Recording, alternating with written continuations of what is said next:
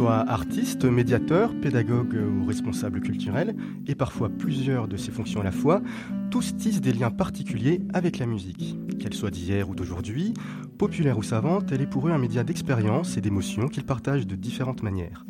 Chaque mois, nos invités nous feront découvrir leur univers culturel et leur façon de faire découvrir leur musique. Bienvenue dans Passeur d'art, votre nouvelle émission musicale et culturelle sur RCF en Bourgogne.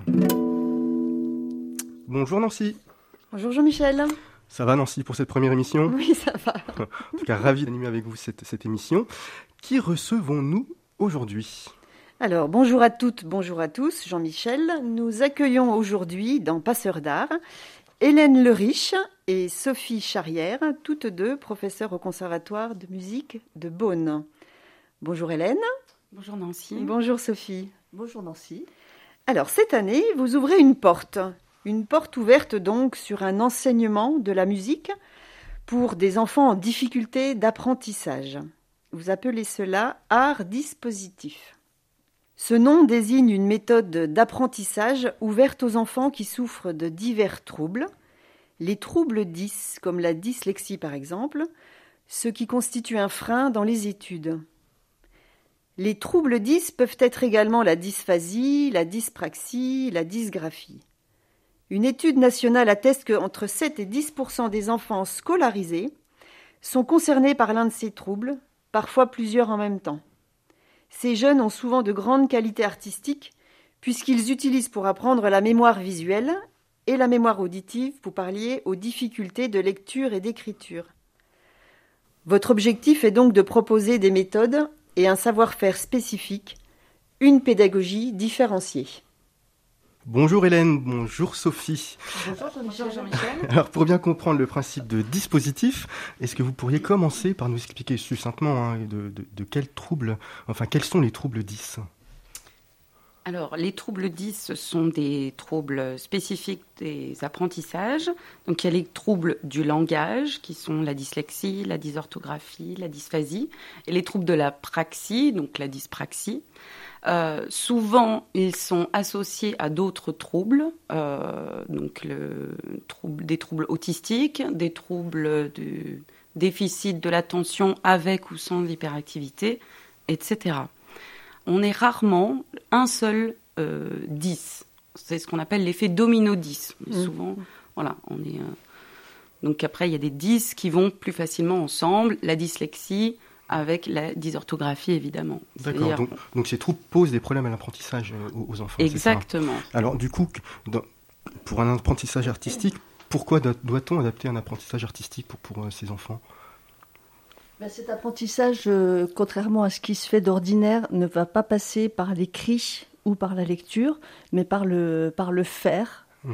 Donc euh, en jouant d'un instrument, en chantant, en se mouvant.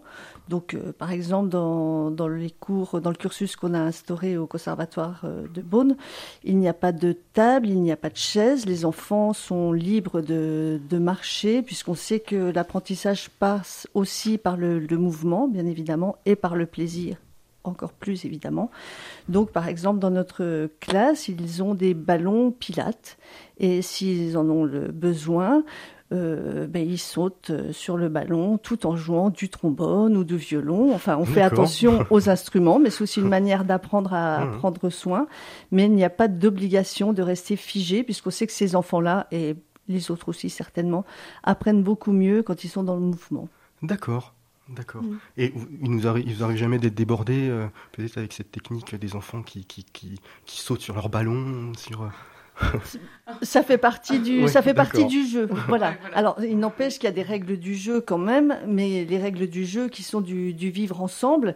Donc, bien sûr, c'est pas, on n'est pas dans un centre de loisirs, on n'est pas dans la cour de récré. L'idée, c'est pas de sauter sur le ballon pendant trois quarts d'heure, c'est de réussir à s'exprimer. Et pour ne pas bloquer cette, ce mode d'expression, on, a, on est autorisé à bouger. D'accord. D'accord. Mmh. C'est profiter, en fait, les valoriser. Ils ont besoin de bouger pour apprendre mieux. Donc, on, on valorise finalement ce, ce handicap, hein, puisque c'est reconnu handicap depuis 2005, euh, pour que il, euh, voilà, l'apprentissage se fasse euh, de façon optimale. Mmh. Mmh. Donc, une main tendue finalement vers des publics exclus quelque part. Qu'est-ce qui, qu'est-ce qui fait dans le système éducatif aujourd'hui euh, que ces enfants sont exclus justement, puisque avec l'éducation nationale, on prône quand même l'inclusion, et là, vous proposez quelque chose euh, de différent. on part de leurs compétences, de, de leur savoir-faire, de leur savoir-être, et on sait que ces enfants qui ont des troubles 10 euh, ont des compétences tout à fait euh, égales, voire supérieures à des enfants dits normaux, entre guillemets. Simplement, on, utilise d'autres chemins pour arriver euh, à la même chose, en sachant que pour nous, l'objectif, c'est de faire de la musique et c'est de jouer avec les autres. Mmh. D'accord. mais du coup, le, fait qu'il y ait quand même des troubles différents euh, par, rapport aux 10, on arrive euh, en dans, les, dans les cours comme ça, dans, les ateliers, je ne sais pas comment les appeler, à regrouper ces différentes euh, difficultés? Alors, pour expliquer, puisque nous, alors Sophie et moi, on, s'occupe donc du, cours d'ensemble dans le cursus, puisqu'ils ont aussi un, cours d'instrument avec un spécialiste. Et euh, on a en effet donc plusieurs troubles. Euh, mais euh, finalement, c'est dans, c'est parce qu'ils sont justement tous différents. Enfin, c'est le principe même de la pédagogie de groupe qu'on remet, qu'on remet là-dedans, que du coup, il y a des choses qui qui, fonctionnent bien en fait, parce que certains vont retenir vite, d'autres ont besoin de lire, donc du coup, enfin, on, auront envie de lire quand même une partition. Euh, donc on va leur montrer. Du coup, les autres vont voir. Enfin, finalement, euh, heureusement. Hmm. D'accord. Alors moi, je voudrais ajouter qu'on est d'abord musicienne et pédagogue et pas médecin. Hmm. Donc euh, on ne stigmatise pas un trouble 10 hmm. plus qu'un autre. Peu importe. Nous, on est là euh, on fait un enseignement adapté, mais ce qui est la base du service public, en fait, c'est, et de, et de l'enseignement, c'est, de la pédagogie. Et donc, effectivement, c'est adapté à chaque enfant, mais peu importe son, son trouble, nous, c'est pas ça qui nous intéresse. On n'est pas thérapeute, on n'est pas médecin, on est hmm. musicienne et pédagogue. Hmm. On va écouter un petit peu de musique. Alors on s'est dit que le premier et dernier morceau de chaque émission, on les ferait en rapport avec un thème, et on a choisi aujourd'hui la lumière. Euh, alors la première sélection, c'est une œuvre de compositeur français du XVIe siècle, Simon de Bonnefond. Est-ce que vous connaissez Simon de Bonnefond? Non. Non. Je ne suis pas très étonné parce qu'il est très très méconnu. Euh, en fait, il était chanoine et chante à la cathédrale de Clermont-Ferrand. C'est peut-être ça explique euh, qu'il soit pas très très connu parce que les autres compositeurs ayant travaillé à la cour de, France ont, ont, eu une notoriété un peu plus ample. Voici Lux Eterna.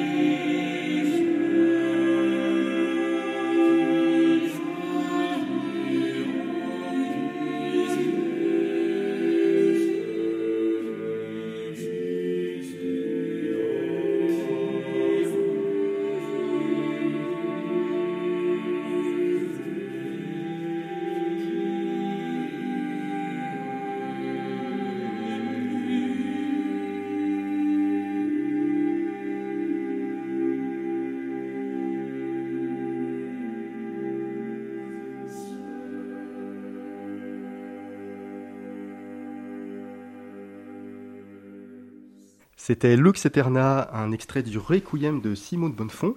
Paul Van Nevel euh, dirigeait l'Uelgas Ensemble dans un disque paru en 2020 chez Cyprès. Nous recevons aujourd'hui Hélène Riche et Sophie Charrière avec qui nous parlons de Dispositif, un cursus musical qu'elles ont créé au Conservatoire de Beaune pour les enfants atteints de troubles 10. Alors, Hélène, Sophie, euh, avant de mettre en place ce projet, avant de rencontrer les enfants pour être vraiment dans, ces séances, quelles ont été les premières questions que vous vous êtes posées? En fait, les questions sont, venues d'un constat d'enfants, d'élèves qu'on avait déjà dans nos classes et qui avaient des difficultés. Donc des difficultés soit à lire une partition, soit à se positionner sur le piano, pour mon cas, soit à retenir d'une semaine à l'autre euh, des consignes simples. Et la première réaction, ça peut être de se dire, comme 99% euh, des personnes, oh, il n'a pas travaillé, il est fainéant, il n'a pas fait ce qu'il fallait. Et ça devenait quand même un petit peu surprenant que qu'entre collègues, on discute et qu'on ait les mêmes, euh, les mêmes interrogations. Et donc, de là, de ces questions qu'on a partagées avec Hélène, on a fait des stages, un stage de formation concernant le, les troubles 10. Et donc là, et on a eu la réponse à, toutes ces questions qu'on avait. Mhm. Et j'ai vu dans votre projet que vous, que vous supprimiez le solfège. Hein. Pourquoi avoir, avoir fait ce choix? C'est pas c'est pas euh, supprimer le le, solfège, comme on, en fait, euh, comme on, a supprimé l'examen coup en tout cas. Et euh, en fait, on a supprimé le, solfège. Euh, on en fait, on en fait finalement quand même. C'est-à-dire qu'ils peuvent lire. On leur apprend d'autres méthodes qui nous permettent aussi d'arriver à l'écrit. C'est-à-dire, on part de l'oral, et puis à un moment donné, on, arrive parfois aussi à l'écrit la formation musicale telle qu'elle est enseignée peut, peut parfois euh, mettre une barrière dans les apprentissages de ces enfants-là. Donc c'est vrai que c'est difficile. Par exemple, concrètement, si un enfant euh, se lève et puis il a besoin de bouger, etc., euh, dans une classe de, de, 25 devant des tables, c'est compliqué. Donc voilà, l'ensemble du cursus lui permet ben euh, voilà, il se met euh, sur un ballon à un moment donné, euh, et, comme ça, il est en mouvement, et hop, on réactionne le dispositif de, d'apprentissage. De, mmh. Alors justement, est-ce que les enfants bénéficiant de, cet enseignement peuvent rejoindre à un moment donné ou à un autre, en musique d'ensemble par exemple, les, autres élèves du conservatoire? Alors, euh, l'objectif, c'est bien sûr de d'arriver, en fait, de faire partie intégrante du conservatoire, donc de faire partie des mêmes ensembles. Et le, le cas se présente déjà. Il y a entre autres des élèves d'Hélène, clarinettistes, qui sont dans le cursus 10 et qui sont également dans un orchestre avec d'autres élèves.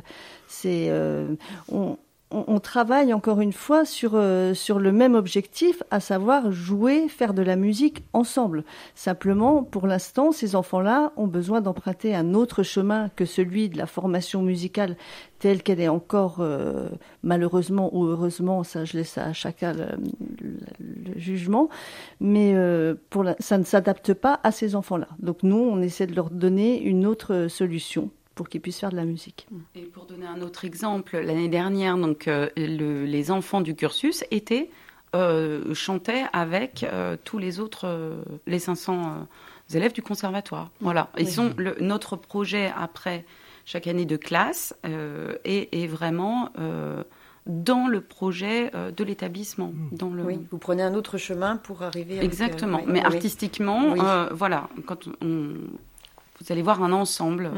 C'est hmm. l'inclusion, c'est la base de l'inclusion, ce qui fait partie de, d'un projet de l'éducation nationale et que nous, on met vraiment... Euh, alors malheureusement, l'an dernier, par rapport aux, contraintes qu'on, a subies, le spectacle n'a pas pu avoir lieu, mais cette année, on espère bien que de nouveau, ces enfants, ces élèves-là, enfin, ce sont des élèves comme tous les autres élèves. Voilà, hmm. c'est tout. En tout cas, vous devez faire des, jaloux, parce que je sais que, enfant 10 ou pas... Euh, peu aiment beaucoup la formation musicale, souvent quand, quand, elle est faite. Euh, aucun élève n'est venu vous voir en disant écoutez, moi j'ai aucun problème 10, mais je peux rentrer dans votre. bon, là, on va pas rentrer dans les petites histoires de, de couloirs et euh, on ne fait le procès de personne. Donc, c'est peut-être arrivé. Non. Je vous laisse, cher Jean-Michel, le soin d'imaginer ce que vous souhaitez. Alors, on va continuer euh, l'émission euh, par la découverte d'un compositeur, en tout cas, euh, ou pas, peut-être certains le connaissent. Il s'agit de, de, Georgi Kurtag, qui vient de fêter ses 94 ans. Il est considéré comme l'un des plus grands compositeurs hongrois de sa génération, et comme ses compatriotes Bartok, Kodali ou Ligeti, il donne une place importante à la pédagogie dans, dans ses œuvres. Son éducation musicale commence par l'apprentissage du piano à 5 ans, qu'il arrête à 7. Il trouvait très ennuyeux de devoir penser au doigté, au rythme et de rester toujours dans le même registre de l'instrument. Bon, il reprendra quand même quelques années plus tard, l'attirance de cet instrument était trop grande, explique-t-il. Force de sa première expérience, pas très concluante, effectivement. Pas mal d'années plus tard, alors qu'il est compositeur reconnu, il décide de composer ses Yatekok, qui veut dire jeu en français. C'est une série de pièces brèves destinées à la pratique du piano pour les enfants, axée sur l'exploration de l'instrument et le sens créatif du jeune interprète. Son but est de permettre aux jeunes pianistes de ne pas craindre l'erreur, en cherchant avec retenue chaque note sur le clavier ou en, comptant précisément chaque rythme par exemple, euh, ils peuvent en oublier le sens de la musique. Je vous propose de découvrir un extrait de Talat Targi, objet trouvé en français. C'est la première pièce figurant dans ses cahiers. Avant de la composer, Courtag a demandé à un enfant qui venait pour la première fois d'approcher le piano de faire des sons glissés sur le clavier et en se concentrant surtout sur le son qu'il produisait.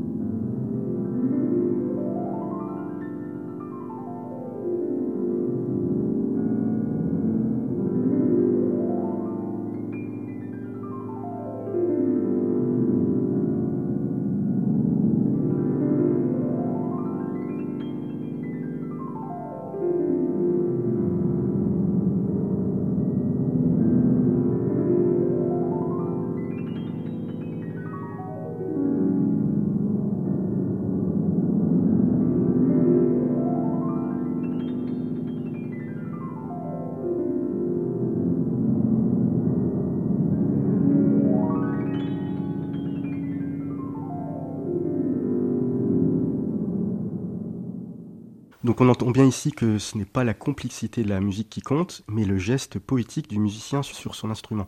C'est ce qu'on appelle le geste musical. Au cours de ses premières et brèves années d'études pianistiques, euh, Courtag avait demandé à sa professeure quand il pourrait jouer le premier concerto de, de Tchaïkovski. En fait, il l'avait entendu dans un concert et c'est ce qui l'avait incité à apprendre à jouer du piano. Voilà, la réponse de sa prof fut très très claire. Oh là là, dans de nombreuses années, il va falloir faire des heures de gamme avant cela mon petit. Évidemment, le, jeune Georgi savait bien que Tchaïkovski lui demanderait un grand nombre d'années d'apprentissage. Mais ce qui l'intéressait surtout, c'était de pouvoir expérimenter une perception corporelle, organique sur son instrument. C'est en résonance à ce souvenir qu'il compose dans le quatrième volume euh, Hommage à Tchaïkovski. Avant d'écouter cet extrait, euh, on va réécouter quand même la version originale de Tchaïkovski pour comprendre.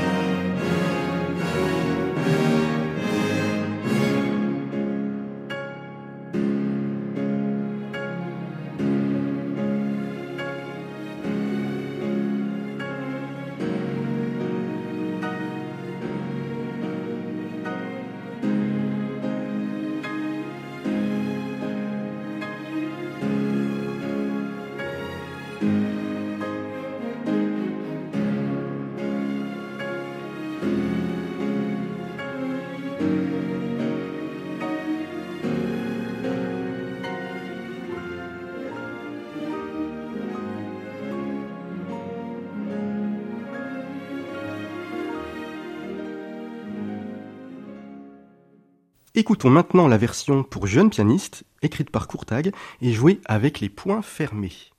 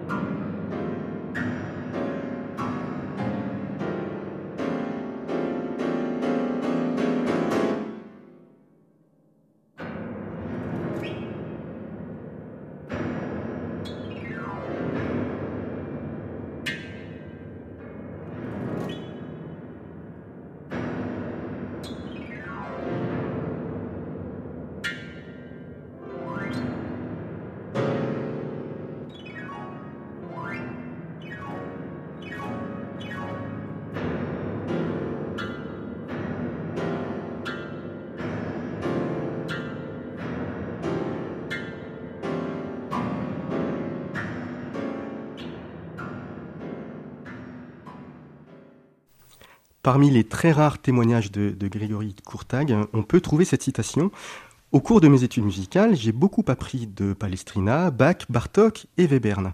Après quoi, lorsque j'ai commencé à écrire pour les enfants, je me suis trouvé à devoir repenser tout mon univers. Et je me suis rendu compte à quel point la vie est un pèlerinage pour récupérer l'enfant qui est en nous. Au Conservatoire de, Beaune, Hélène Le Riche et, Sophie Charrière, en tant qu'enseignant, vous utilisez ce genre d'approche? Alors moi, en tant qu'enseignant de piano, bien évidemment, puisque Courtag fait partie des, des classiques entre guillemets et ils vont vraiment dans le sens de, ce qu'on fait dans ce cursus 10 donc euh, ça dépasse la classe de piano. Puisqu'on est dans, l'apprentissage euh, par le plaisir par l'écoute avant tout et par le, par le geste, le geste qui induit, euh, qui induit le son. Donc on, vraiment on fabrique, on façonne. Et euh, dans le cursus 10, c'est exactement ce qu'on fait. Et euh, Hélène va vous l'expliquer. L'année dernière, les enfants ont fait des dessins. Mhm. Oui, en fait, c'est mettre la musique au cœur des apprentissages. Donc, dans, dans, dans, cette méthode-là qu'on a pu retranscrire, moi en tant que professeur de clarinette, mais comme disait Sophie, plus largement au sein du cursus, c'est que on est parti des, dessins d'enfants pour pouvoir d'abord, dans un premier temps, improviser, et puis après pour aller vers la partition euh, graphique. Voilà. Et puis la partition graphique à vraiment euh, tirer, euh, évidemment toujours en faisant un retour sur ce qui a été fait, évidemment. La partition graphique, c'est pas une, fin. L'objectif, c'est qu'est-ce que, quel est le matériau musical qu'on a pu tirer de cette expérimentation et qu'on peut garder pour construire quelque chose. Et pour finir, euh, qui a eu l'idée de, ce projet? D'où est partie cette première idée? Qui, est à l'origine? Alors, tout d'abord, avec Sophie, on a fait plusieurs formations et, dès la première, on a été, euh, on, a été euh, complètement enjoué quand on est rentré. On a évidemment reconnu pas mal d'enfants qu'on avait dans nos classes, et euh, on en a parlé euh, tout de suite à euh, Pascal Tressos, notre directeur, et il nous a immédiatement suivis dans ce, dans ce projet de construction carrément d'un cursus pour les troubles 10. Qui reste, le conservatoire de Beaune reste une, un des rares établissements à offrir ce, cursus qui fait complètement partie du projet de l'établissement et qui, euh, donc, comme l'a dit Hélène, a été porté par euh, notre directeur euh, Pascal Tressos. Et donc, on a la chance d'avoir le soutien de, de, notre directeur et de la collectivité. Donc, c'est une chance incroyable pour nous, bien évidemment, mais surtout pour tous ces enfants qui peuvent enfin avoir accès à la musique. Est-ce qu'on peut parler de plaisir le plaisir. Surtout, surtout, surtout le plaisir. Le plaisir euh, de jouer, le plaisir d'être ensemble, le plaisir de d'être avec les autres, de ne pas être jugé. Et euh, je me permets de citer un Jacques André, qui est un enseignant, euh, maître de conférence. C'est un livre qu'Hélène m'a prêté pendant les vacances pour, euh, que je travaille. Ça s'appelle Éduquer à la motivation. Et donc c'est juste euh, une, petite, une petite anecdote, on va dire. Apprendre à apprendre, faire aimer apprendre, apprendre à aimer. Voilà, je trouve que ça résume totalement ce projet qu'Hélène et moi menons à Beaune. Maintenant, changeons d'univers. Enfants du monde, faites-nous voyager. Partons à Madagascar.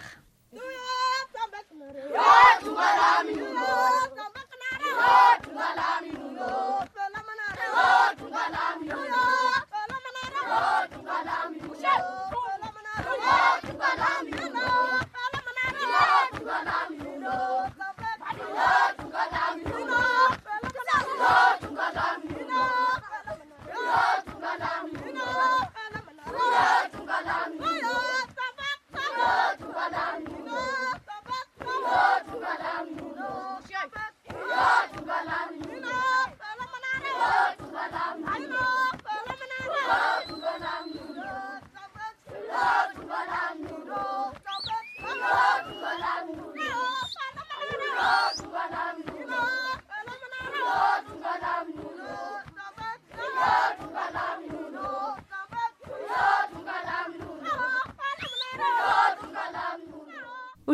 nous allons voyager.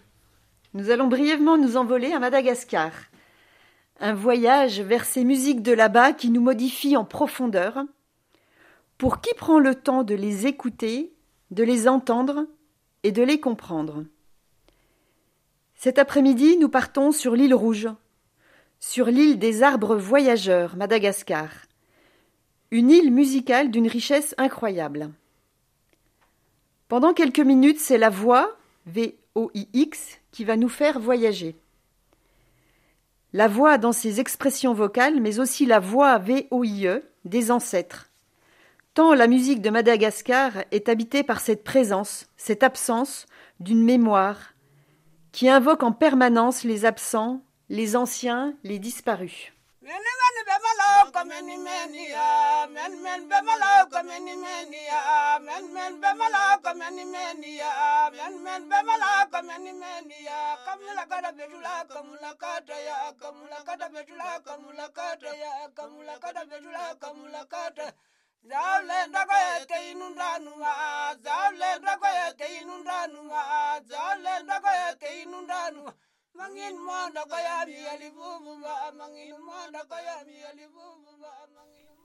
À Madagascar, il y a plusieurs ethnies. On parle de 18 ethnies, mais actuellement ce nombre est remis en question. Chacune de ces ethnies ont leurs coutumes, leurs rites. Chacun est différent, mais le point qui rassemble tout le monde est le culte des ancêtres. Et là, on peut déjà se poser une question. Qui sont ces ancêtres? Une personne, à son décès, prend le statut d'ancêtre, et cela quel que soit son âge. Dans tous les cas, toutes les communautés qui forment Madagascar sont perpétuellement dans ces cultes. Aujourd'hui, nous allons parler d'une de ces ethnies, les Antandroy, ethnie qui se situe à l'extrême sud de l'île.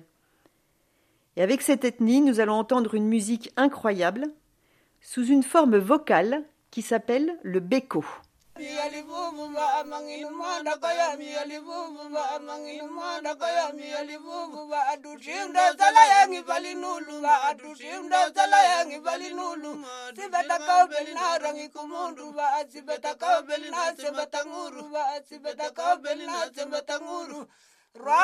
kwa efari bangandu ba Rwalenda kwa efari bangandu ba Rwalenda kwa efari bangandu ba Nous sommes donc en plein pays des épines, chez les Antandroy, à la pointe sud de Madagascar, avec cette forme vocale le beko. Beko, rapport aux ancêtres, cérémonie funéraire. La réelle fonction de ce chant est de retracer la généalogie du clan et de la famille. Les chanteurs de Beko inventent des textes et improvisent des mélodies qui seront chantées en trio ou en quatuor devant l'assemblée. Il faut chanter le Beko pour accompagner le défunt, pour lui apporter bien-être et apaisement. Apprécions la beauté de ses voix.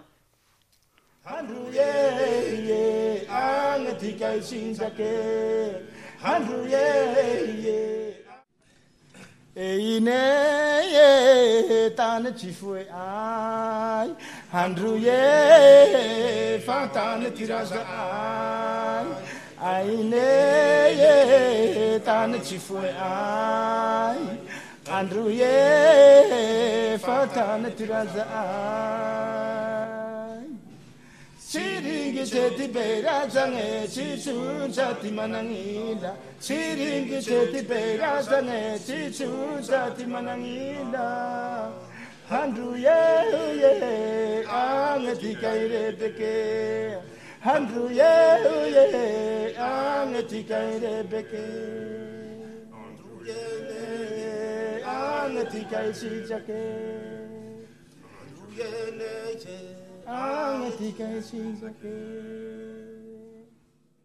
Vous êtes sur RCF en Bourgogne dans Passeur d'art. Nous venons d'écouter Bécoco par Beko Android enregistré pendant un live en 2013. Nous allons écouter maintenant un peu de poésie. Où vont tous ces enfants dont pas un seul ne rit? Ces doux êtres pensifs que la fièvre maigrit, ces filles de huit ans qu'on voit cheminer seules, ils s'en vont travailler quinze heures sous des meules.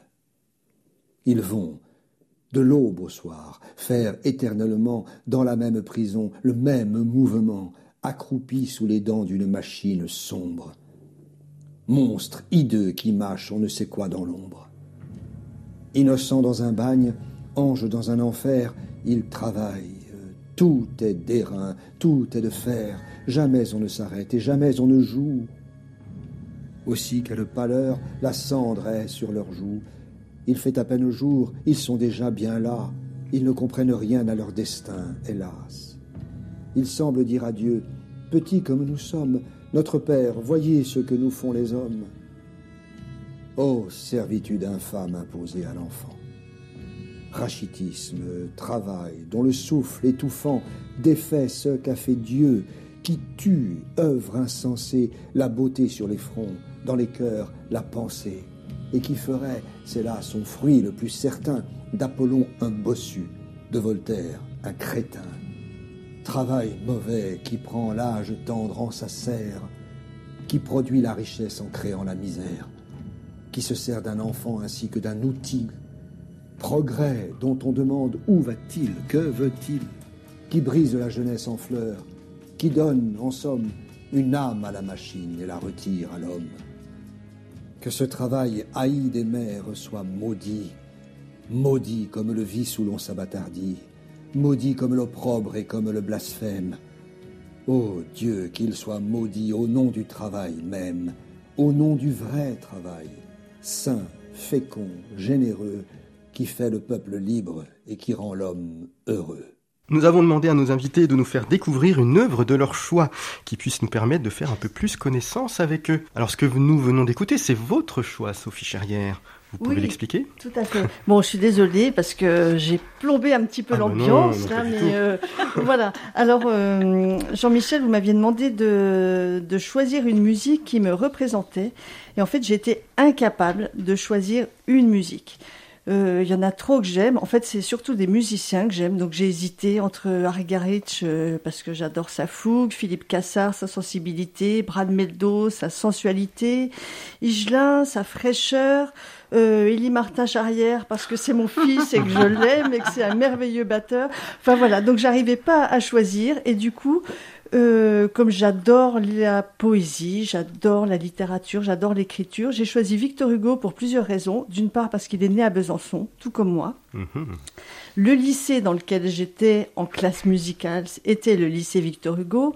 Euh, voilà, et c'est un écrivain que j'aime pour euh, son romantisme, pour son engagement. Et j'ai été élevée dans une famille où où mes parents aimaient également beaucoup la poésie. Donc voilà, tout ça euh, fait que ça, ça fait partie de mes racines. Ok, bah très bien. Donc ça, c'était un, extrait de Contemplation de Victor Hugo. On, l'a dit, je ne sais plus. Voilà, donc c'est une poésie qui s'appelle Mélancolia. Donc c'est un, court extrait. Donc euh, c'est vrai que j'étais pas forcément partie sur cette poésie qui, qui est quand même très dure, très, mais c'est quelque chose qui me correspond quand même dans le sens où Victor Hugo parle voilà de tous ces gens qui, qui peinent et, et ça, me, ça me touche. Très bien.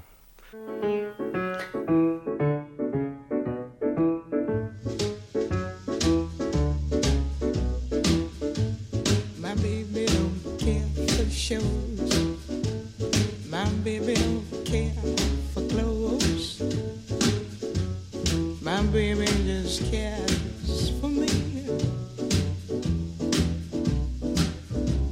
My baby don't care for cars and races. My baby don't care for.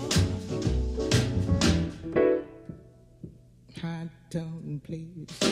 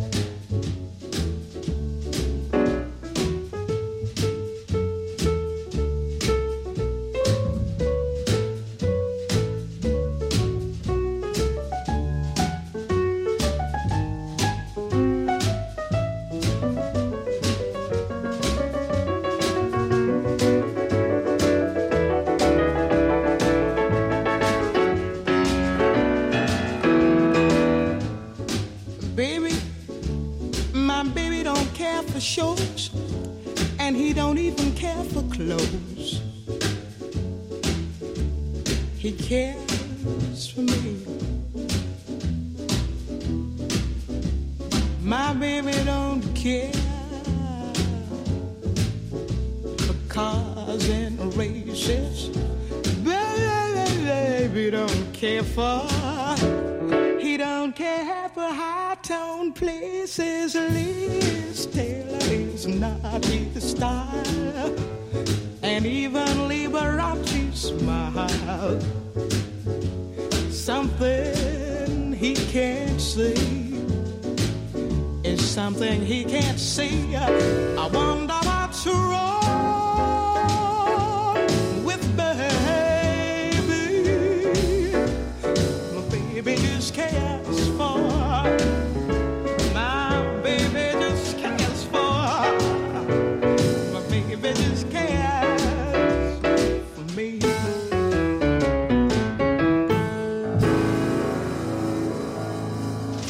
Alors, Hélène, après Victor Hugo, changement de registre, Nina Simone, quel est ce choix? En fait, c'est de la musique que j'écoute tout le temps.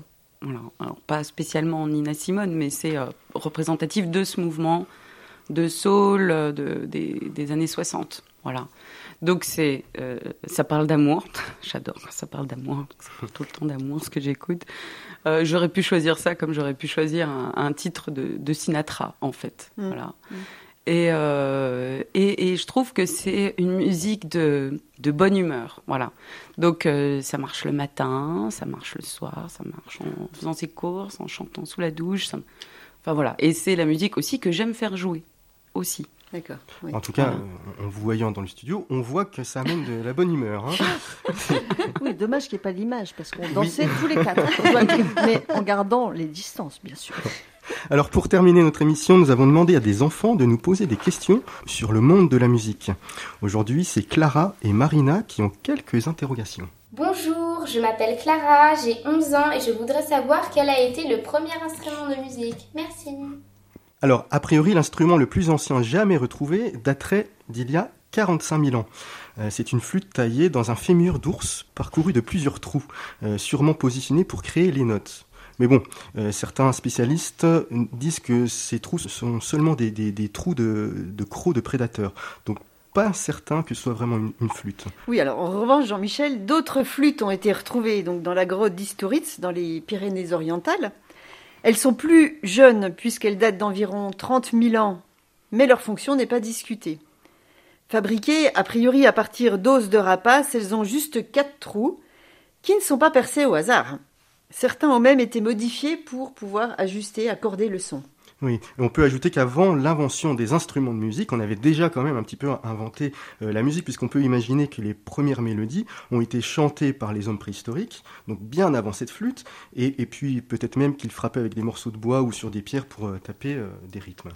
Bonjour, je m'appelle Marina et je voudrais savoir pourquoi quand on chante dans une salle de bain, ça sonne bien. Merci. Ah oui. Alors Marina, c'est vrai, quand on chante dans la salle de bain, dans un couloir, ça offre une qualité acoustique différente au reste de la maison. En fait, le carrelage, le lavabo, les bacs à douche, tout ce qui nous entoure réfléchissent le son et crée un écho. Mais oui, c'est ce phénomène qui fait que quand tu chantes dans ta salle de bain, Marina, ça sonne bien. Ta voix devient amplifiée comme si tu chantais dans un micro. Surtout continue, ça se trouve, tes voisins en profitent aussi un petit peu. Hein. Hélène Rich, vous jouez de la clarinette dans votre salle de bain pour profiter Alors, euh, en, en, ça m'est arrivé. Ah. En plus, Alors, euh, principalement non. Je, je, je, joue dans mon bureau, mais ça m'est arrivé pour justement des tests acoustiques. Ah ben voilà. Voilà. Et euh, je vous confierai pas tout, mais je n'ai pas utilisé que la salle de bain. D'accord pour les tests. Mais Hélène a tellement de sons, je dois dire quand même qu'elle n'a pas besoin de faire ça dans la salle de bain. Non non. Et vous, euh, Sophie, alors Alors moi, le piano dans la salle de bain, euh, rentre pas. pas. Le problème, c'est que le piano ne tient pas. La salle de bain est trop petite ou le piano est trop grand, je ne sais pas, mais voilà, non. Bon, écoutez, c'est déjà l'heure de nous quitter. Merci à vous, Sophie Charrière, merci, Hélène Le Riche. C'était un plaisir. Mais pour nous aussi, un grand, un grand plaisir partagé. Euh, donc, merci d'être venu, en tout cas, nous parler de ce beau projet que vous venez au Conservatoire de Maune pour les enfants atteints de troubles 10, qui s'appelle, rappelez-nous, ce projet Art 10 positif. Art dispositif. Si des parents nous écoutent qui seraient intéressés pour y inscrire leurs enfants, comment font-ils? Alors, il suffit de contacter le conservatoire de Beaune et il y a encore de la place. Je voulais dire aussi que c'est euh, la, la collectivité a aussi nous a permis de mettre aussi un, un tarif très intéressant pour les enfants qui voudraient rejoindre ce cursus, qui est donc de euh, un tarif de 32 euros par trimestre, voilà, pour Hmm. pratiquer un instrument dès la première semaine. Vous faites de la musique. Génial. Voilà. Tout Le cursus comprend 30 minutes d'instrument et euh, 45 minutes d'ensemble. Merci pour toutes ces précisions. À très bientôt, Nancy. Au revoir Jean-Michel. Alors, pour terminer, on, a parlé de la lumière, la, la- la thématique. On terminera avec quelle pièce euh, Alors, on va terminer avec une, une chanson donc de Luz Cajal en espagnol, qui est aussi une chanson d'amour. Et pour finir un petit peu avec plus de légèreté.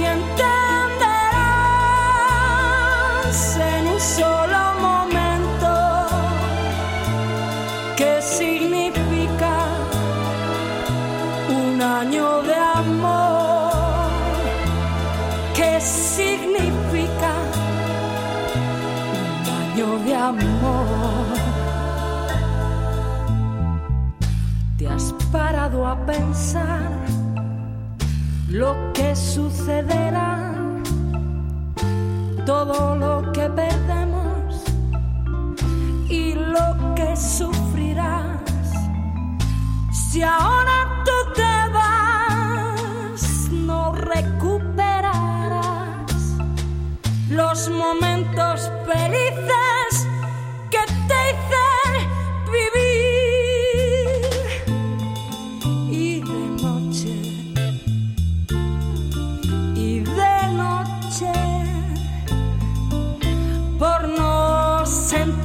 solo, recordarás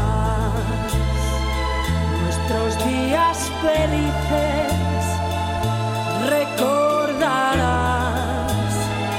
el sabor de mis besos